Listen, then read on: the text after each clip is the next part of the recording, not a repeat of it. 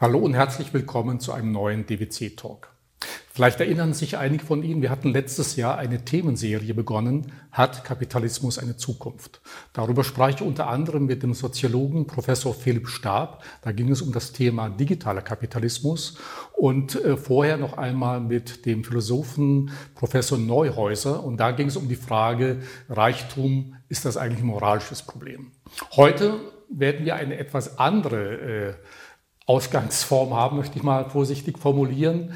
Es geht darum, rettet der Kapitalismus eigentlich die Welt? Und mein heutiger Gesprächspartner hat ein sehr ungewöhnliches, ein sehr spannendes Buch hierzu geschrieben.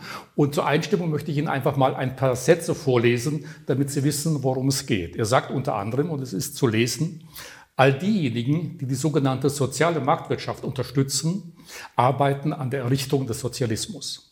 Ein Staat, wie wir ihn kennen, darf es aus ökonomischen und ethischen Gründen nicht geben. Und wenn sich die Antikapitalisten durchsetzen, werden Freiheit und Wohlstand zerstört. Kapitalismus ist nicht das Problem, sondern die Lösung.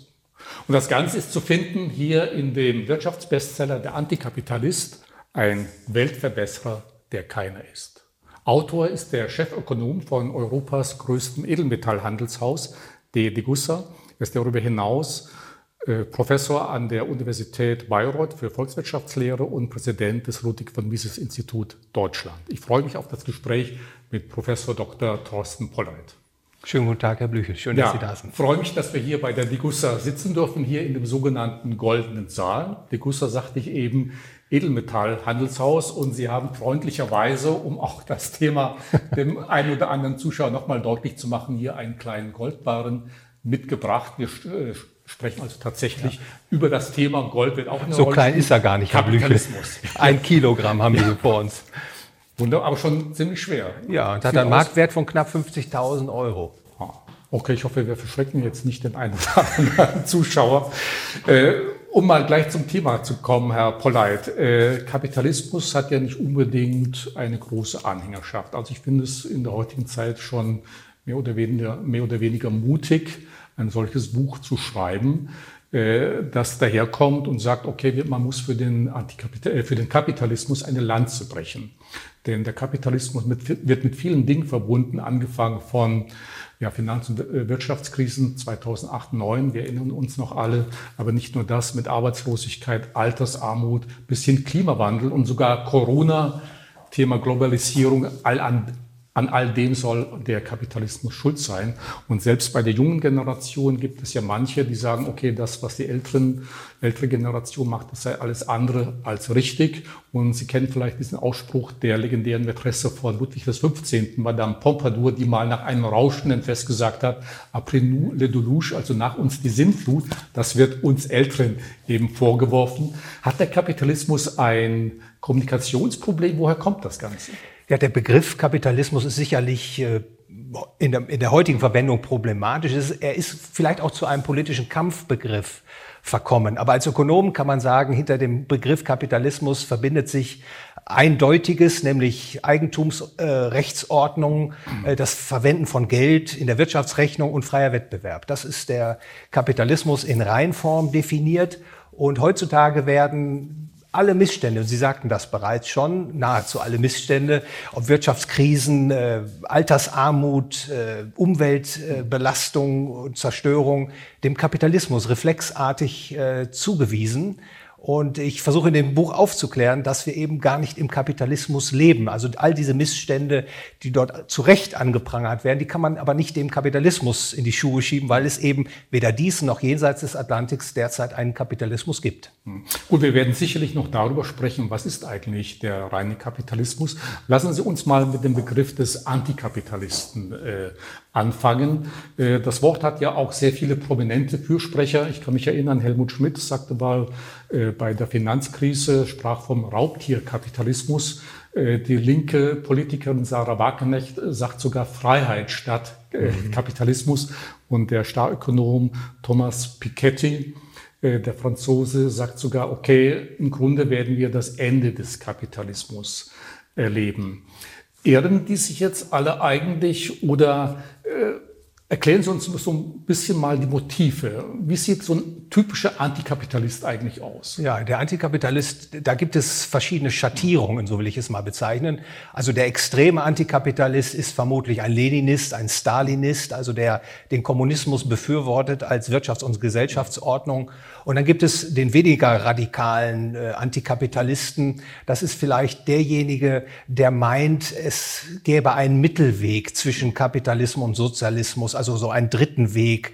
Der ist beseelt von der Idee, man könne also das Gute vom Kapitalismus und Sozialismus nehmen und die dunklen Seiten dieser beiden Systeme zurückdrängen und einen dritten Weg formen. Und das ist wahrscheinlich der Antikapitalist, der am weitesten verbreitet, äh, der am weitesten äh, verbreitet ist. Und äh, sie alle eint die Idee, dass man eine bessere Welt schaffen kann, indem man den Kapitalismus zähmt, an die Kette legt oder eben ganz äh, beseitigt und durch ein neues System ersetzt. Sie erwähnen oder sprechen auch an die aktuelle Corona-Krise, Herr Polleit. Und da sehen Sie auch Auswüchse, gewisse Auswüchse eines antikapitalistischen Systems.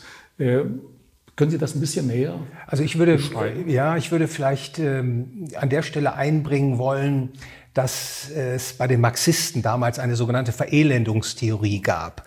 Und äh, die lautete, dass äh, äh, der Kapitalismus äh, Armut der breiten Bevölkerung bringen werde, dass die Kinder in den Kohlegruben äh, ein äh, dunkles Dasein fristen und müssen und ausgebeutet werden. Und nur einige wenige werden dann eben reich in diesem Kapitalismus. Und wer das nicht wolle, der müsse eben den Kapitalismus abschaffen und den Sozialismus errichten. Also durch diese Angst oder Panik hat man versucht oder die fehlerhafte Darstellung, äh, den Sozialismus zu hofieren. Und äh, das ist, glaube ich, ähnlich derzeit mit den Themen Klimawandel und Corona. Das sind auch äh, Mittel, um durch Angstzustände, die man da in die Welt setzt, dem Staat das Vordringen in Wirtschaft und Gesellschaft zu ermöglichen.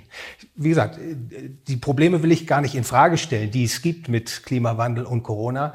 Nur die Art und Weise des Umgangs, die Lösungsmechanismen, die damit empfohlen werden, die sind eben geeignet, um dem Staat immer mehr Macht zu geben und die bürgerlichen und unternehmerischen Freiheiten immer weiter zurückzudrängen. Vielleicht ist es leichter für unsere Zuschauer, das Ganze ein bisschen nachzuvollziehen, wenn wir mal mit dem Kapitalisten äh, weitermachen. Und denn auch da gibt es ja scheinbar unterschiedliche Ansichten, was zeichnet einen Kapitalisten aus. Ich habe mal irgendwo gelesen, Kapitalismus begann zu einem Zeitpunkt, wo irgendein Mensch damit begann, einen Zaun um ein Stück Land zu ziehen und irgendwann sagte dann, okay, das ist, gehört jetzt mir, das ist mein Eigentum. Und Sie haben sicherlich von äh, Pierre-Joseph Proudhon gehört, ein Zeitgenosse von Karl Marx, der mal gesagt hat, okay, Eigentum sei Diebstahl. Ja. Hat Kapitalismus wirklich damit begonnen und könnte man wirklich der Vermutung naheliegen, okay, wenn das so begonnen hat, ja, da hat sich irgendeiner mal ein Stück Land genommen, gesagt, okay, das gehört jetzt mir könnte man sagen, okay, das ist eigentlich Diebstahl jetzt. Ich sagte ja bereits, es gibt so drei wichtige äh, Institutionen, die den Kapitalismus auszeichnen. Das eine ist Eigentum, also Eigentumsrechte, verstanden Eigentum an der eigenen Person, Selbsteigentum und an den Gütern, die man auf nicht aggressiven Wege erworben hat, also durch Produktion, Tausch oder Schenkung. Und dann äh, dies, das Verwenden von Geld in der Wirtschaftsrechnung, damit man überhaupt komplexe äh, Berechnungen anstellen kann, die erforderlich sind in diesen modernen Volkswirtschaften, um überhaupt die Produktion zu ermöglichen. Und eben freier Wettbewerb. Dass Sie also die Möglichkeit haben, in Märkte einzutreten, Güter anzubieten, von denen Sie glauben, dass Nachfrage Sie freiwillig nachfragen äh, wünschen. Der Eigentumsbegriff ist in der Tat immer wieder Gegenstand heftiger Dispute. Es gibt Menschen, die glauben, durch das Eigentum sei das Böse in die Welt gekommen, wenn man so will. Aber wenn man mal ganz unbefangen über das Eigentum nachdenkt, da wird man erkennen, dass das etwas ist, was wir gar nicht widerspruchsfrei verneinen können. Das Eigentum, Immanuel Kant würde wahrscheinlich äh, den Begriff a priori an der Stelle einbringen, also etwas, was selbst evident ist und Allgemeingültigkeit beanspruchen kann. Dass Sie äh, Eigentum an sich selbst haben, das äh, können Sie gar nicht, äh, dem können Sie gar nicht widersprechen, ohne die Gültigkeit dieses, dieser, dieser Einsicht äh, vorauszusetzen. Und äh, insofern ist das Eigentum, äh, wie wir das heute vorfinden, etwas, ich will mal sagen, Natürliches. Und es kommt auch noch etwas hinzu. Eigentum äh, oder wir Menschen leben ja in einer Welt der Knappheit. Es mag äh, Fälle geben, da wollen mehrere Menschen das gleiche Gut verwenden zu unterschiedlichen Zwecken. Es kommt zu Konflikten notwendigerweise in der Welt, in der wir leben, weil es eben Knappheit gibt. Die Frage, wie kann man die Konflikte lösen? Da braucht man eine Norm. Also etwas, eine Regel, die für alle gleichermaßen gilt. Und das wird gewährleistet durch das Eigentum. Wenn ich weiß, was Ihnen gehört und Sie wissen, was mir gehört, dann können wir entweder Konflikte ausschließen oder wenn es zum Konflikt kommt, dann können wir einen Dritten hinzuziehen, der dann zwischen mein und dein richten kann. Also insofern ist das Eigentum, die Eigentumsnorm letztlich auch eine Regel, die das menschliche Zusammenleben ermöglicht ohne Konflikte. Es gibt auf der Welt etwa, die Zahl haben Sie sicherlich auch schon gehört, etwa 65 Menschen, mal mehr, mal weniger, deren Vermögen soll mehr sein als das der Hälfte der Menschheit. Wenn wir also über Gerechtigkeit und Kapitalismus äh, sprechen, und ich denke, es ist richtig, dass die Schere zwischen Arm und Reich nach wie vor auseinandergeht, äh, hat, kann Kapitalismus gerecht sein oder sogar kann man von einem ethischen Kapitalismus sprechen? Also an der Stelle will ich äh, nochmal wieder, äh, wiederholen, wir leben nicht im Kapitalismus. Und alles, was Sie über, äh, beobachten, was sich in den Volkswirtschaften Gut, tut, ja, ja, das mache ich auch gern. Aber was man vorfindet, ist eben so ein sogenannter Interventionismus, wo der Staat eine ganz entscheidende Rolle spielt im Wirtschafts- und äh, Gesellschaftsleben. Insofern an der Stelle den Kapitalismus dafür haftbar zu machen, äh, dafür warne ich. Ich glaube, das ist eine, eine, eine fatale, geradezu fatale Fehlinterpretation. Ähm, und im Kapitalismus, also in diesem reinen Kapitalismus, wo eben diese Eigentumsrechte äh, gelten und auch durchgesetzt werden, da ist es dann so, dass jemand, der sich unternehmerisch betätigt, dann einen Gewinn erzielt, wenn er Güter anbietet, die ein anderer freiwillig nachfragt. Also der Gewinn in einem kapitalistischen System ist die Belohnung für die gute Tat, wenn man so will. Weil der Unternehmer etwas bereitstellt, was andere freiwillig kaufen. Und der Gewinn ist natürlich auch ein Zuwachs an Kapital, die dem Unternehmer es ermöglicht, die Produktion zu erweitern. Unternehmer, die nicht gut wirtschaften, die müssen sich verbessern oder ihre Gewinnsituation wird sie äh, zwingen, äh, entweder aus dem Markt auszutreten oder eben dann tatsächlich besser zu werden. Also das Gewinn- und Verlustprinzip ist ganz äh, elementar für ähm, für ein kapitalistisches System. Und nochmal, derjenige, der erfolgreich ist im Kapitalismus, der ist deswegen erfolgreich, weil er seinen Mitmenschen dienlich ist. So, und das ist natürlich dann zu relativieren, wenn Sie keinen reinen Kapitalismus haben, wenn Sie also staatliche Interventionen haben, wo durch Gesetze, durch Regularien, äh, Privilegien einigen äh, zugutekommen, die diesen kapitalistischen Prozess äh, relativieren oder außer Kraft setzen dann kriegen sie Probleme und dann ist auch die Frage nach der Gerechtigkeit natürlich relevant. Hm. Ja, würden Sie denn aber grundsätzlich sagen, okay, Vokabeln wie Gerechtigkeit oder Moral haben gar keinen Platz im Kapitalismus. Ich kann mich erinnern, ich habe eingangs den Professor Neuhäuser ähm, erwähnt, mit dem ich eben über Reichtum als moralisches Problem gesprochen habe. Der sagte unter anderem auch im Grunde, ist Superreiche dürfte es gar nicht geben. Ja, und äh, Einkommen oder Kapital müsste limitiert sein. Beispielsweise irgendwo, glaube ich, in einem seiner Bücher steht, ob es jetzt er war oder ein anderer, weiß ich nicht mehr ganz genau. Also mehr als drei Jahresgehälter. Ab da beginne Reichtum und da sei er schon ein bisschen fragwürdig dann, wenn jemand deutlich mehr besitzt. Muss man dann sagen, okay, Gerechtigkeit, Moral, das hat da gar keinen Platz? Ich hatte ja versucht, eben deutlich zu machen, wie Gewinn zustande kommt oder Verlust nämlich indem man Güter anbietet, die die Nachfrager freiwillig nachfragen können. Und wenn Sie freiwillig nachfragen, dann haben Sie offensichtlich einen Nutzen daraus. Sehen Sie, das Wunder der Marktwirtschaft lässt sich doch ganz einfach erfassen. Nehmen Sie das Beispiel, Sie verspüren Hunger auf einen Apfel. Sie gehen in ein Obstgeschäft und sehen dort einen Apfel für, sagen wir, einen Euro ausgestellt. Und äh, Sie äh, kaufen jetzt den Apfel für einen Euro.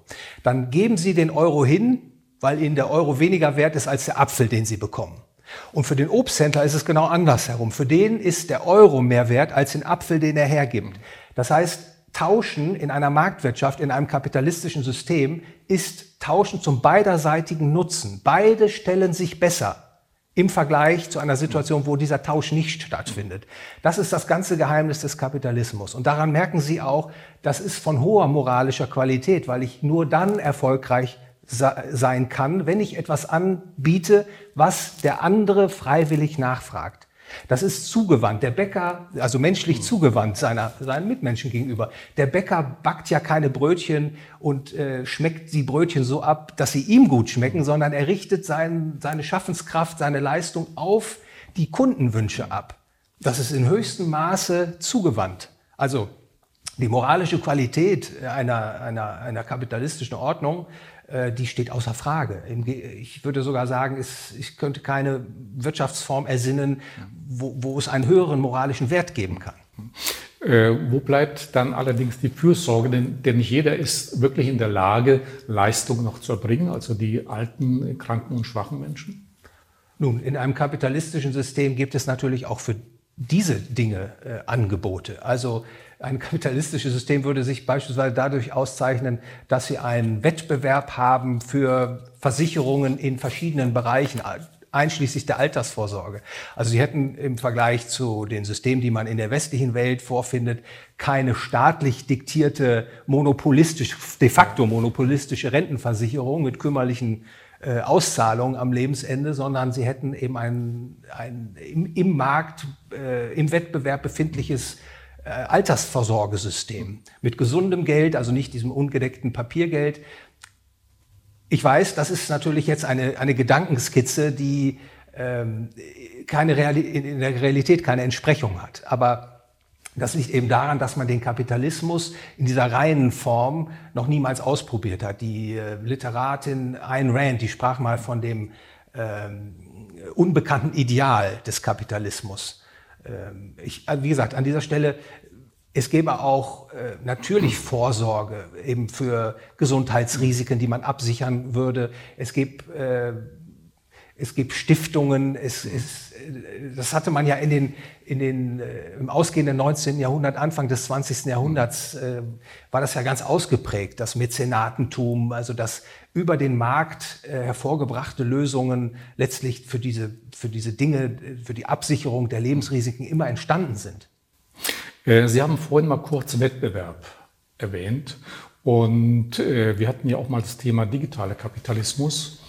Und da geht es ja eigentlich darum, dass die Plattformökonomie mittlerweile selber der Markt geworden ist. Früher gab es Unternehmen, die haben ihre Produkte auf den Markt gebracht und dann angeboten. Und heute im digitalen Kapitalismus ist das im Grunde alles eins. Dadurch wird ja auch im Grunde Wettbewerb mehr oder weniger ausgeschlossen.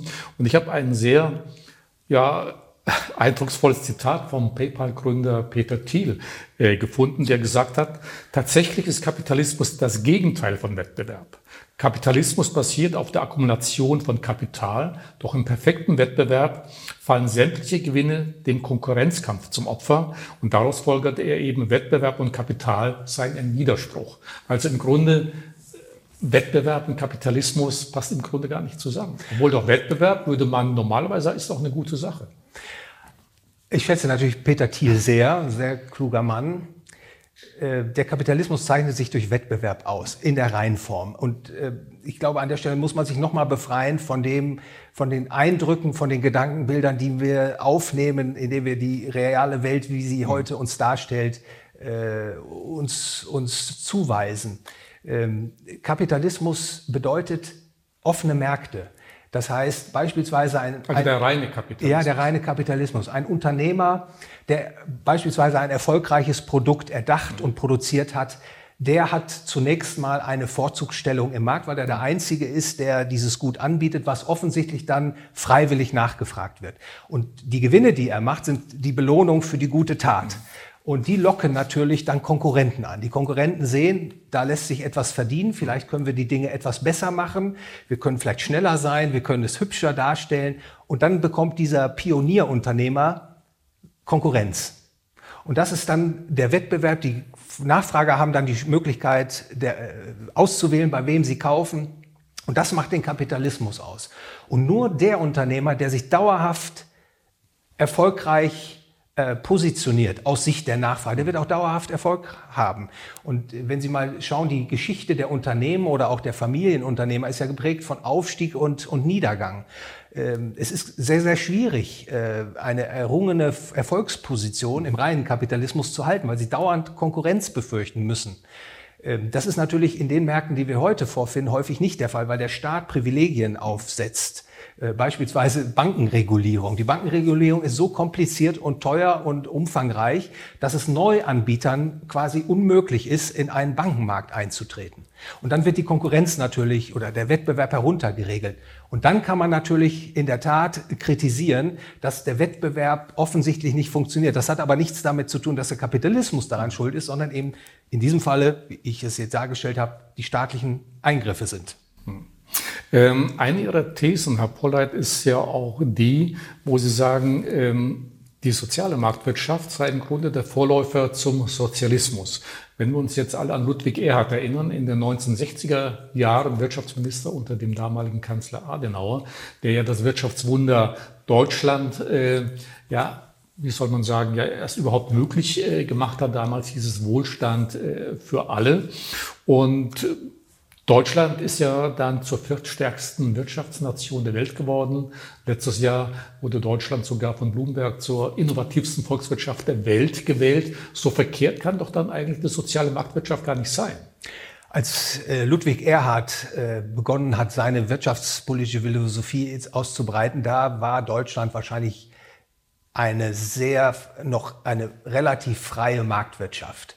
Und übrigens hat Ludwig Erhard äh, nie selber äh, das Konzept der sozialen Marktwirtschaft gepriesen. Das war Müller-Armack. Der hat diese Wortkonstruktion hervorgebracht. Und äh, der, die soziale Marktwirtschaft, ich weiß, das ist sozusagen die heilige Kuh, ähm, ist ein interventionistisches System. Was heißt das? Der Staat greift in das Wirtschafts- und Gesellschaftsleben ein, um bestimmte Dinge zu erzielen. Und das ist der Interventionismus, den Ludwig von Mises schon 1929 kritisiert hat. Der führt nämlich dazu, dass das, was der Staat anstößt, entweder nicht funktioniert, schlecht äh, funktioniert und dann gibt es neue Eingriffe und wie ein Tintenfleck verbreitet sich dann der Staatseingriff in Wirtschaft und Gesellschaft und das hemmt letztlich Wachstum und Beschäftigung. Äh, die bürgerlichen und äh, unternehmerischen Freiheiten schwinden zunehmend, der Staat wird immer größer. Das ist diese Interventionismuskritik. Und die soziale Marktwirtschaft ist nichts anderes als das Konzept des Interventionismus. Und wenn man sich heute mal umschaut, wie groß der Staat schon geworden ist, in alle Wirtschafts- und Gesellschaftsbereiche ist er vorgedrungen in Schule, also in, äh, in die Ausbildung, Schule, Universität, Altersvorsorge, Transport, Geld und Kredit, Recht und Sicherheit, jetzt Umwelt, jetzt auch noch eben Gesundheit. Überall dringt der Staat vor und ähm, Ludwig von Mises äh, hatte das eben schon frühzeitig erkannt und sagte dann als Ökonom, wenn man diesen interventionistischen Weg weitergeht, wird man irgendwann vor einer Entscheidung stehen, entweder in den Sozialismus abzugleiten oder man kehrt um in die kapitalistische Richtung, aber ein Mittelweg, der dauerhaft gangbar ist, die soziale Marktwirtschaft, die ist nicht durchführbar. Und ich glaube, er hatte mit dieser, mit dieser Analyse recht. Äh, wir kommen möglicherweise nachher noch auf einen dritten Weg in Anführungszeichen äh, zu sprechen, wohl Sie vorhin erwähnt haben, den gibt es eigentlich nicht, aber ich denke natürlich an China dabei. Aber lassen Sie uns vorher noch über zwei andere Themen sprechen, Kapitalismus und Geld. Wir haben ja hier das jetzt auch in Reihenform vor uns liegen, hier mit einem Goldbarren und Kapitalismus und Staat, um das noch ein bisschen ausführlicher zu machen. Sie sagen auch, äh, das Fiat-Geld, also unser normales Papiergeld, Euro, äh, Dollar, Schweizer Franken, englisches Pfund und so weiter, stünden im Widerspruch zum äh, Kapitalismus. Wie ist das zu verstehen? Für viele besteht doch gerade das. Auch je mehr ich davon habe, desto größer mein Reichtum. Ja, Sie sehen, wie, wie verfestigt diese antikapitalistische Mentalität ist. In allen Bereichen, wo Probleme identifiziert werden, zu Recht wird sozusagen der Kapitalismus als Bösewicht vermutet. Aber in einem rein kapitalistischen System hätten Sie einen freien Markt für Geld. Da stünde es den Nachfragern frei, das Geld für ihre Verwendungen äh, nachzufragen, was, was ihnen am besten nützlich erscheint. Und ähm, das war in der Vergangenheit immer Edelmetallgeld, weil die Edelmetalle besonders geeignet waren, die Geldfunktion zu erfüllen. Sie waren knapp, sie waren homogen, also von gleicher Art und Güte, lagerbar, prägbar, transportabel, repräsentierten einen relativ hohen Wert pro Gewichtseinheit. Und im Wettbewerb der möglichen Geldkandidaten hatten Gold und Silber insbesondere immer wieder die Nase vorn. Und äh, dass wir heute dieses ungedeckte Papiergeld haben, liegt daran, dass der Staat das Edelmetallgeld mutwillig aus der Welt geschafft hat. Weil jeder Staat natürlich die Hoheit über die Geldproduktion innehaben möchte.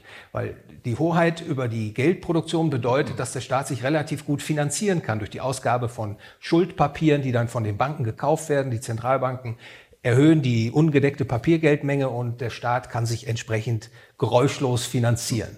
Und äh, allerdings kommt mit dieser Fiat-Geldordnung äh, kommt es zu großen Problemen in der Volkswirtschaft, also ökonomische und ethische Probleme, diese immer wiederkehrenden äh, Finanz- und Wirtschaftskrisen äh, sind äh, Resultat des ungedeckten Papiergeldes. Das sorgt eben immer wieder für Boom und Bust.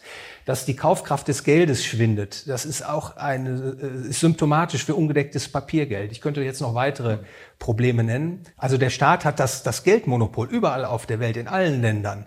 Und das ist quasi der Gegenentwurf zu einer kapitalistischen Geldordnung. Äh, weil Sie gesagt haben Monopol. Aber scheint das momentan nicht gefährdet durch die Kryptowährungen? Äh, man muss nur an den Bitcoin-Hype denken, der jetzt in den letzten anderthalb Jahren wieder passiert ist. Ich glaube, vor anderthalb Jahren stand der Bitcoin bei dreieinhalb oder 5.000 Euro, bis vor wenigen Wochen fast 60.000 äh, Euro erreicht. Äh, Facebook plante mal oder plant immer noch Libra, eine eigene Kryptowährung einzuführen. Hat man da nicht Angst? Hatten da die Staatsbanken nicht Angst? Mensch, wenn Kryptowährungen jetzt so stark werden, da wird uns der Rang abgelaufen, wenn jetzt alle zu Facebook gehen dass es zu einer solchen Entwicklung kommt, ist sehr erfreulich. Das ist ein Versuch, ein besseres Geld zu schaffen. Also äh, der Wettbewerb versucht hier neue Lösungen anzubieten äh, und Alternativen aufzuzeigen gegenüber dem ungedeckten staatlichen Papiergeld. Das ist sehr erfreulich. Die Frage ist natürlich, wie weit dieser Wettbewerb sich entwickeln kann. Denn heute schon mit steuerlichen Restriktionen privilegiert der Staat sein eigenes Geld. Also äh, durch Mehrwertsteuer beispielsweise oder Kapitalertragssteuer äh, haben beispielsweise Gold und Silber Nachteile, als Geld im Ta Tagesgeschäft verwendet zu werden. Und äh, die Entwicklung in der, in der, in der, im Krypto-Universum, ähm, da lässt sich meiner Meinung nach noch nicht abschließendes äh, aussagen, ob das tatsächlich technisch in der Lage ist, äh, beispielsweise der Bitcoin, an der Stelle wage ich das noch zu bezweifeln, tatsächlich die Leistungsfähigkeit hat, um als Geld in einer modernen Volkswirtschaft verwendet zu werden. Ähm, aber die Stoßrichtung, die halte ich für äh, ganz wichtig und richtig, denn äh, wenn der Staat weiterhin das Geldmonopol innehat, wird der Staat immer größer und das ist ja auch eine Befürchtung, die ich hoffentlich niedergeschrieben habe in dem Buch, ähm, bis hin, äh, der Staat kann eben totalitär werden, äh, gerade eben, wenn, wenn er dieses äh, unbeschränkte Monopol über die Geldproduktion innehat.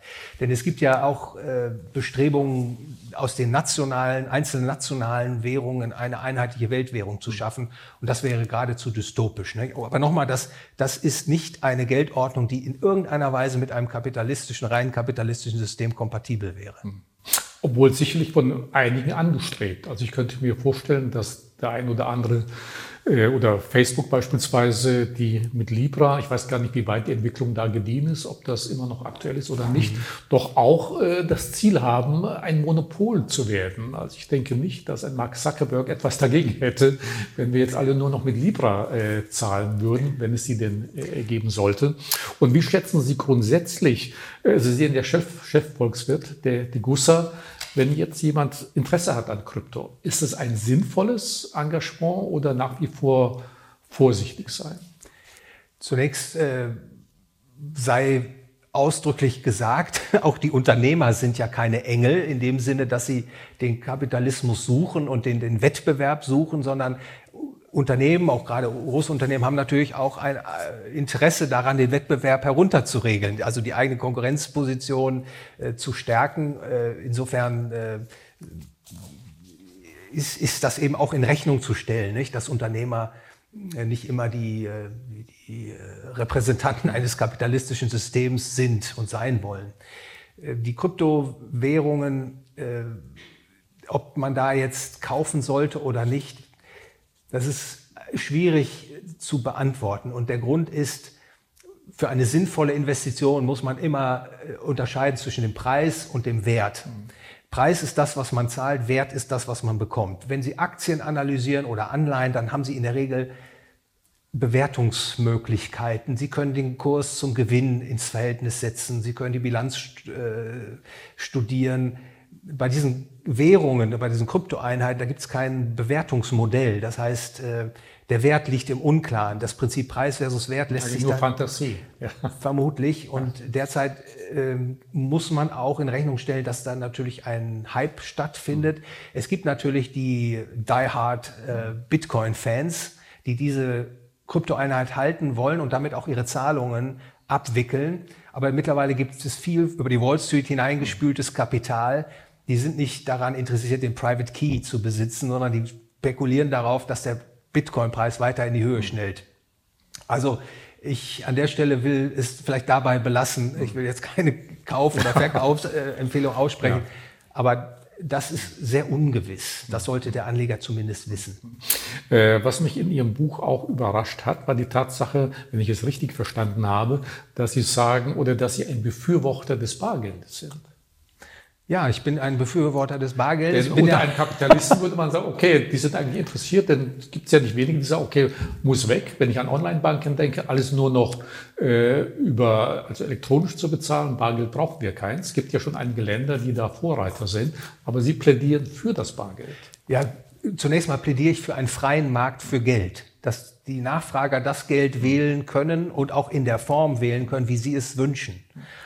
Die Situation, die wir vorfinden, ist ein staatliches Geldmonopol. Es gibt nur eine Institution, die das Bargeld bereitstellt, das ist die Zentralbank. Und wenn die Zentralbank natürlich das Bargeld einzieht, dann haben die Menschen de facto keine Möglichkeit mehr, eben Bargeld nachzufragen. In einem freien Markt für Geld, wenn der eine Anbieter sagt, ich stelle kein Bargeld zur Verfügung, dann gibt es eine Marktlücke und die wird dann gefüllt von einem anderen Anbieter. Aber das ist in der, dieser staatlichen Geldordnung eben nicht der Fall, nicht vorgesehen und ich sehe eben durch die Zurückdrängung des Bargeldes große Probleme am Horizont, denn äh, dann ist das Geld der Menschen in der Bankbilanz gefangen. Da gibt es kein, äh, keine Möglichkeit mehr, dem Bankensektor das Geld zu entziehen. Der Staat kann dann mit Negativzinsen die Ersparnisse entwerten. Sie äh, äh werden dann auch feststellen, dass äh, der Staat auch immer frecher wird, weil beispielsweise die Menschen eben nicht mehr auf Bargeldtransaktionen ausweichen können. Der Staat wird frecher bei der Besteuerung, bei der Überwachung. Und insofern halte ich das äh, für richtig, äh, Bargeld mit dem Erhalt der Freiheit gleichzusetzen. Hm.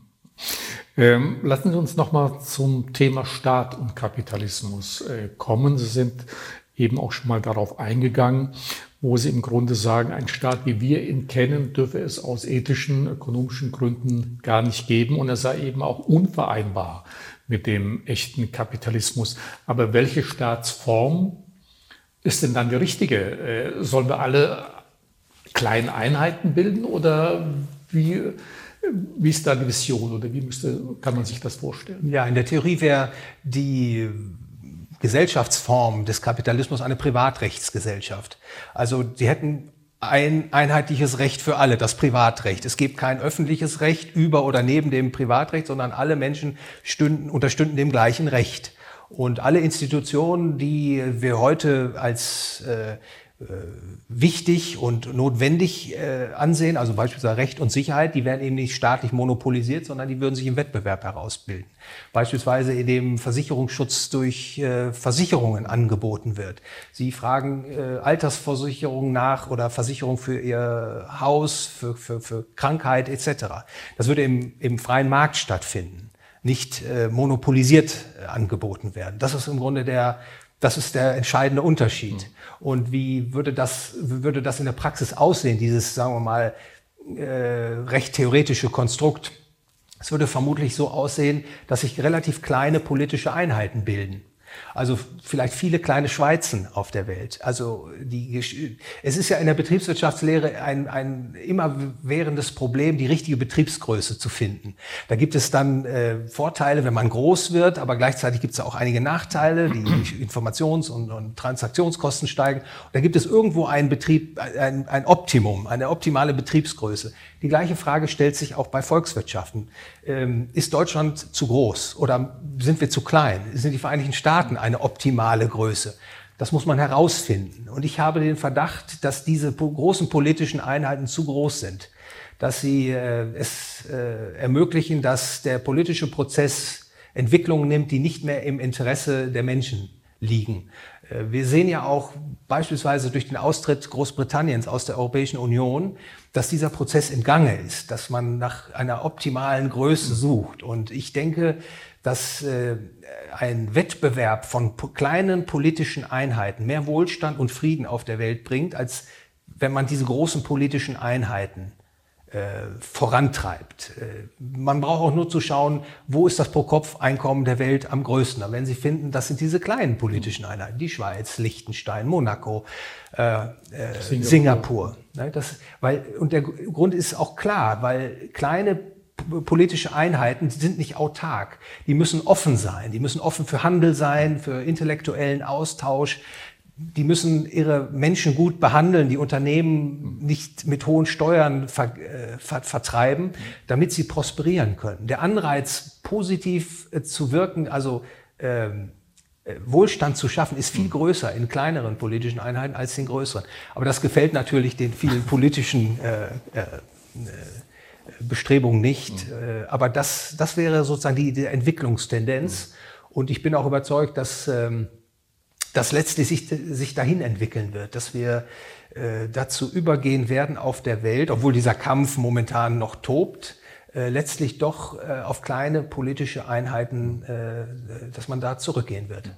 Wenn alles allerdings privatwirtschaftlich ausgerichtet wäre, wer sorgt denn dann für die Infrastruktur? Dann sagt die eine Einheit, okay, da bauen wir die besten Straßen, wie auch immer, Luft- und Verkehrswege und so weiter. Und das, die andere wirtschaftliche, privatwirtschaftliche Einheit sagt, nee, machen wir nicht und, und so weiter. Also dann leben wir doch in sehr unterschiedlichen ja. Umfeldern. Also um das mal, ist eine ganz wichtige Frage, vereinfacht darzustellen. Es wäre dann so, dass beispielsweise, wenn man diesen Systemwechsel vollziehen würde, dann würde das, was heute im Staatsbesitz ist, äh, privatisiert beziehungsweise an die Eigentümer zurückgegeben.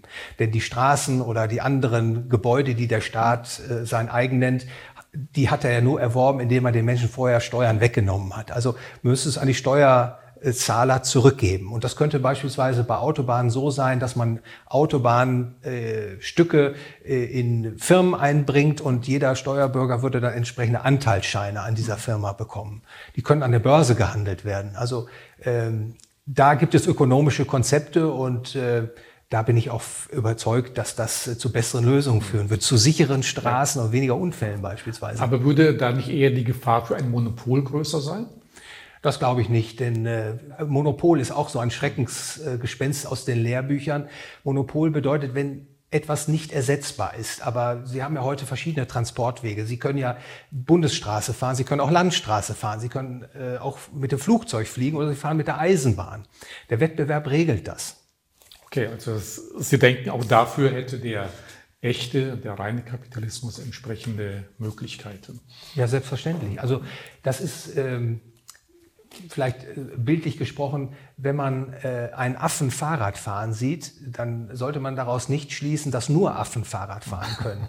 Das ist ein sogenannter Non sequitur. Ja. Nur weil der Staat heute diese Dinge monopolisiert hat, heißt es nicht, dass es nicht anders geht. Und äh, wir äh, Ökonomen sind ja angehalten, darüber nachzudenken, wie kommen die Menschen ihren Zielen näher. Höherer Lebensstandard, mhm. äh, friedvolles Miteinander, Vermeidung von Konflikten. Und da ist das Staatsmodell nicht die optimale Lösung, sondern die optimale Lösung ist im System der freien Märkte zu finden oder beziehungsweise wie das eben Vordenker wie äh, Mary Rothbard und Hans-Hermann Hoppe äh, ausgebreitet und formuliert haben, die Privatrechtsgesellschaft.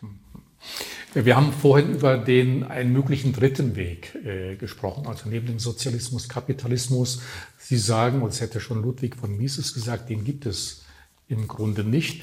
Wenn wir uns jetzt aber mal Richtung Osten äh, orientieren, China.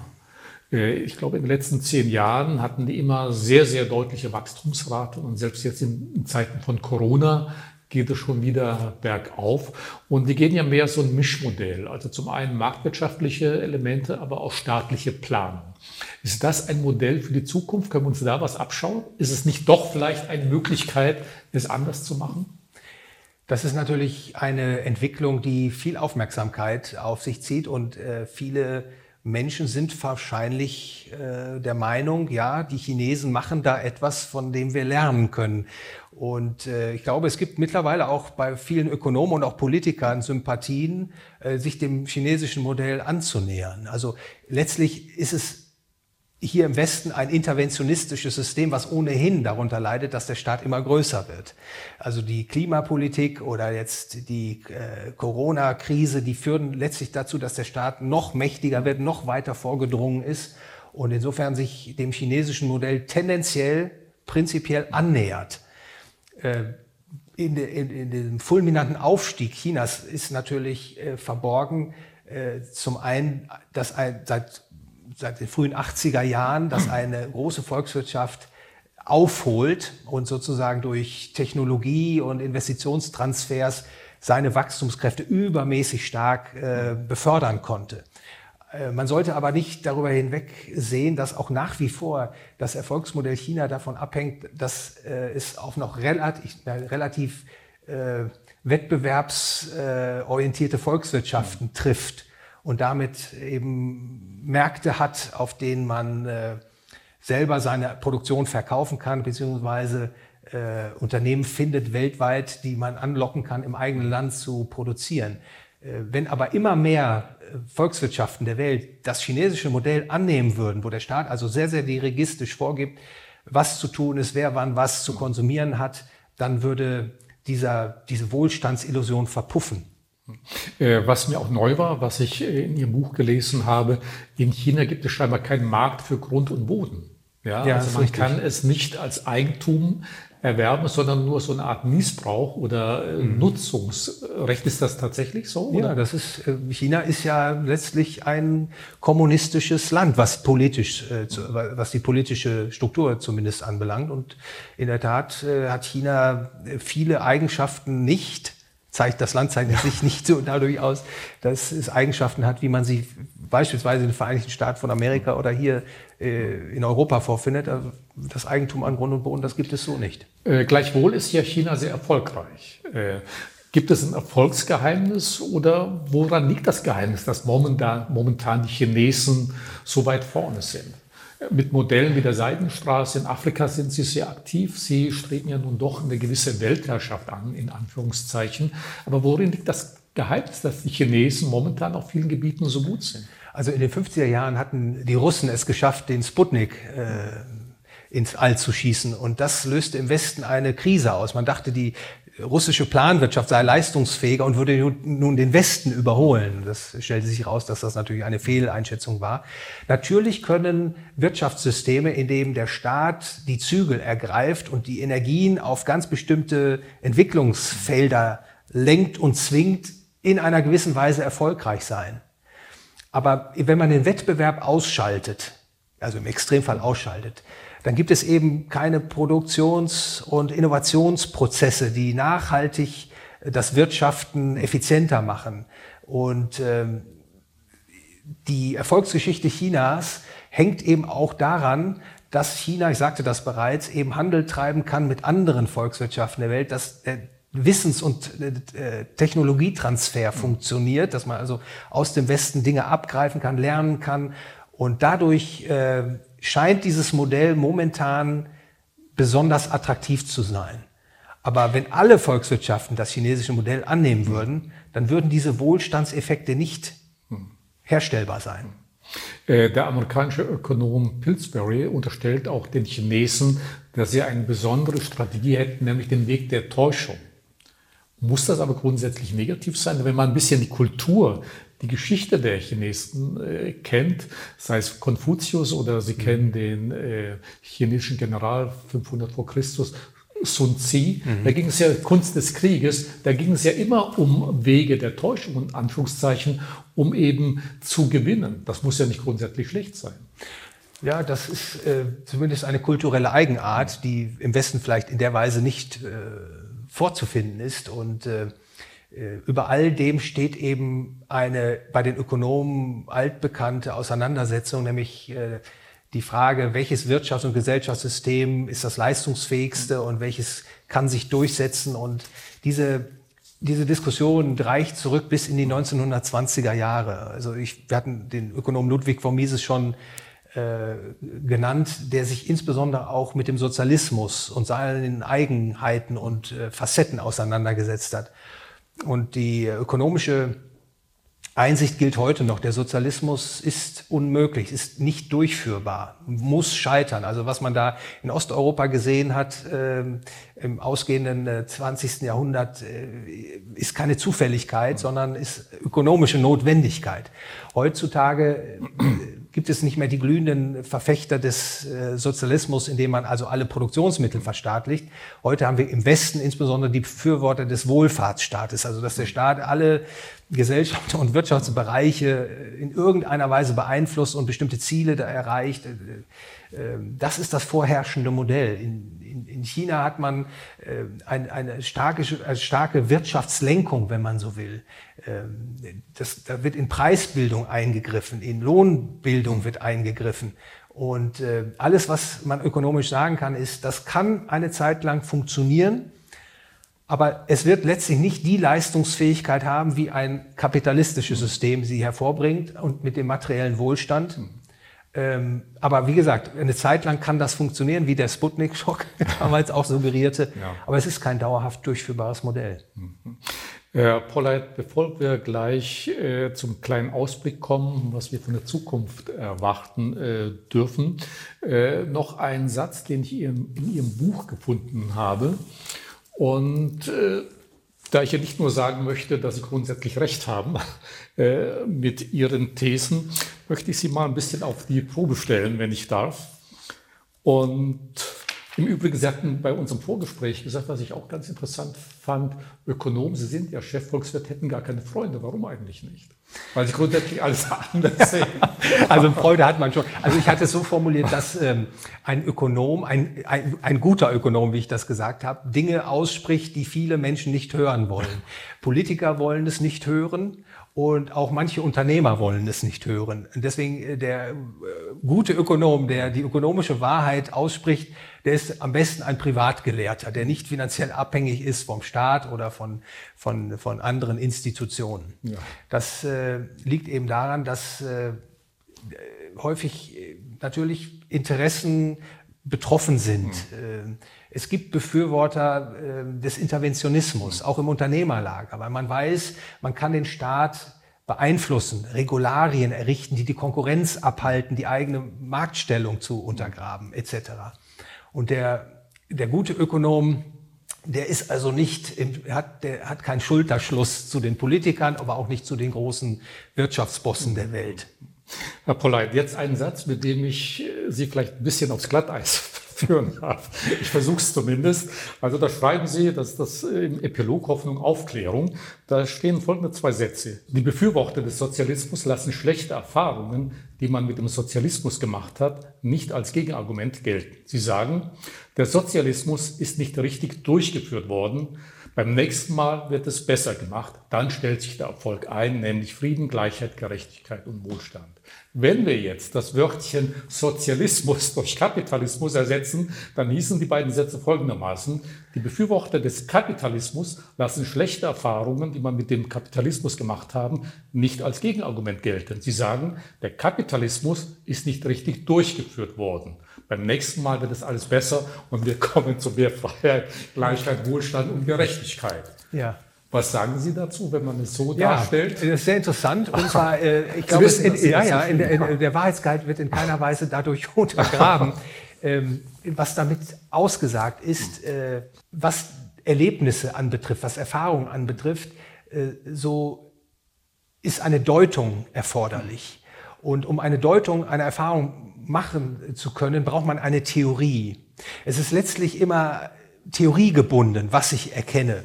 Und äh, es geht letztlich um den Wettbewerb der Ideen. Alleine Tatsachen können nicht, können unterschiedlich ausgelegt werden. Der eigentliche Wettbewerb beim Interpretieren von Erfahrungen ist auf einer Theorieebene. Und das will ich eben deutlich machen mit, mit diesem Satz, äh, dass der Sozialismus nicht funktioniert. Das lässt sich nur intellektuell theoretisch einsehen, nicht durch Erfahrung. Das gleiche würde auch mit dem Kapitalismus gelten. Das ist eine theoretische Einsicht, die dafür erforderlich ist. Das ist ein Kampf der Ideen, der sozusagen ja. geführt wird.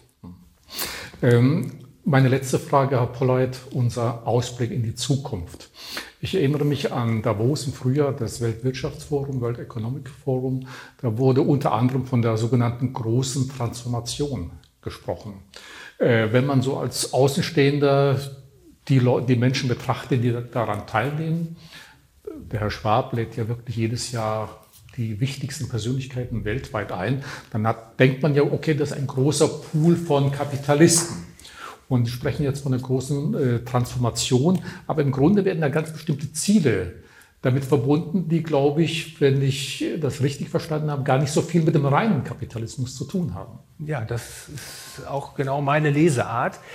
Wir sprachen ja schon mehrfach darüber, dass wir heute weder dies noch jenseits des Atlantiks ein kapitalistisches System vorfinden. Wir finden ein interventionistisches System vor, in dem mittlerweile ein sehr, sehr großer Staat, ein sehr, sehr großer, mächtiger Staat vorhanden ist und die Ökonomen kennen diese Begrifflichkeit Rent-Seeking. Immer dann, wenn ein Staat, eine, eine, große Machtinstitution da ist, dann machen sich einige daran, sich Vorteile zu verschaffen, Privilegien zu verschaffen. Und äh, genau das findet statt, äh, auch äh, in Davos, wo große Unternehmen natürlich zusammenfinden mit Vertretern des Staates, um bestimmte Positionen äh, durchzusetzen. Vielleicht auch die, das eigene Weltbild sozusagen zum Durchbruch zu verhelfen. Und das ist natürlich etwas sehr Gefährliches, weil mittlerweile diese sozialistischen, kollektivistischen Ideen äh, immer weiter vordringen. Äh, man will die große Transformation, der große Reset, das sind staatlich verordnete Konzepte, die die Volkswirtschaften immer weiter von dem wenigen Resten des freien Gesellschafts- und Wirtschaftssystems äh, entfernen wollen. Ich bezeichne die, diese Ideenschule als politischen Globalismus. Und dieser politische Globalismus, der will nicht, dass die Menschen eigenverantwortlich und selbstbestimmt ihr Leben in, im System der freien Märkte gestalten, sondern der möchte, dass die Staaten diktieren, wie produziert wird, wann produziert wird, wer was wann konsumieren darf. Das sind zutiefst kollektivistische, sozialistische Ideen, die sich dahinter verbergen. Und da, dem Fehler sollte man nicht äh, auf den Leim gehen, das als kapitalistische äh, Zusammenkunft zu deuten. Da geht es tatsächlich darum, die, die, die Reste, die kapitalistischen Reste auch noch zu beseitigen. Erleben wir jetzt momentan nicht schon die ersten Anfänge davon oder die Fortsetzung davon? Denn auch in Zeiten von Corona wird ja nun versucht, ohne Bewertung jetzt immer mehr Kontrolle zu übernehmen. Auch der Staat mischt sich in Unternehmen ein, beteiligt sich und so weiter und und und. Die, geht die Tendenz nicht genau dorthin?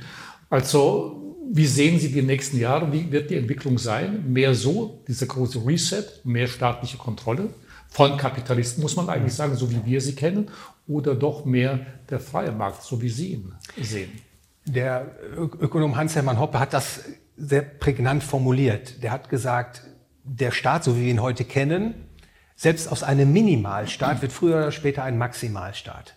Der Staat wird immer größer durch seine Monopolstellung, wird immer, weitet sich immer weiter aus. Gerade in den modernen Demokratien tendiert er dazu, Totalität, eine, eine Richtung in Richtung Totalitär, äh, Totalitarismus äh, zu vollziehen. Und ich glaube, das sieht man auf der Welt. Man, äh, auch in Amerika, der Staat ist immer größer, immer übergriffiger geworden. Das wird jetzt durch Klimawandel und Coronavirus noch bestärkt, weil eben auch, sagen wir mal, diese Deutung, die wir heute diskutiert haben, den Menschen fremd geworden sind.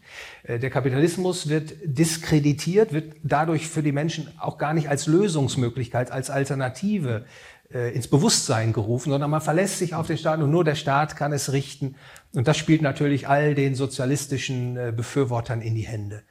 Ich befürchte, dass die, äh, dass die Fackel, die wir heute für Kapitalismus angezündet haben, nicht ausgeht, dass also diese Wissensbeiträge halten bleiben. Aber in den Jahren, die zunächst vor uns liegen, befürchte ich, dass der Staat immer größer wird. Mhm. Dass sich die Volkswirtschaften der westlichen Welt, ich sage das mal vorsichtig, sich immer stärker in eine Befehls- und Lenkungswirtschaft äh, transformiert oder transformiert werden, wo das Privateigentum formal erhalten bleibt, aber der Staat durch Regularien, durch Geh- und Verbote, durch Steuern und durch Weisungen immer stärker bestimmt, wie, wann, was produziert wird. Und äh, das äh, ist eine mehr oder weniger schleichende Abkehr vom, von der freien Gesellschaft, von der freien Wirtschaft.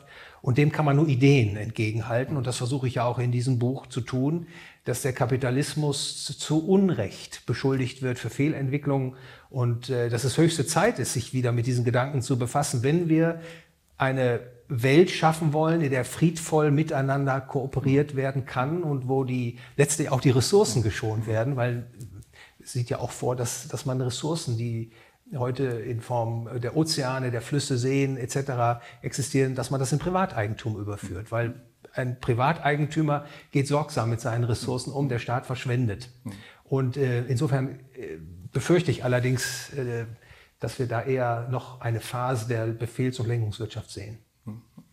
Gut, also ich denke, es ist zu hoffen, dass wir mehr darüber nachdenken, was Kapitalismus tatsächlich bedeutet. Ich glaube, mit Ihrem Buch werden zweierlei Dinge erreicht. Zum einen, dass Befürworter noch mehr Argumente dafür bekommen, aber dass auch manche Kritiker ins Grübeln kommt und auch das Ganze mal hinterfragt und dass auch manche Kapitalisten, die unter dem Deckmäntelchen Kapitalisten daherlaufen, vielleicht etwas ganz anderes äh, bezwecken.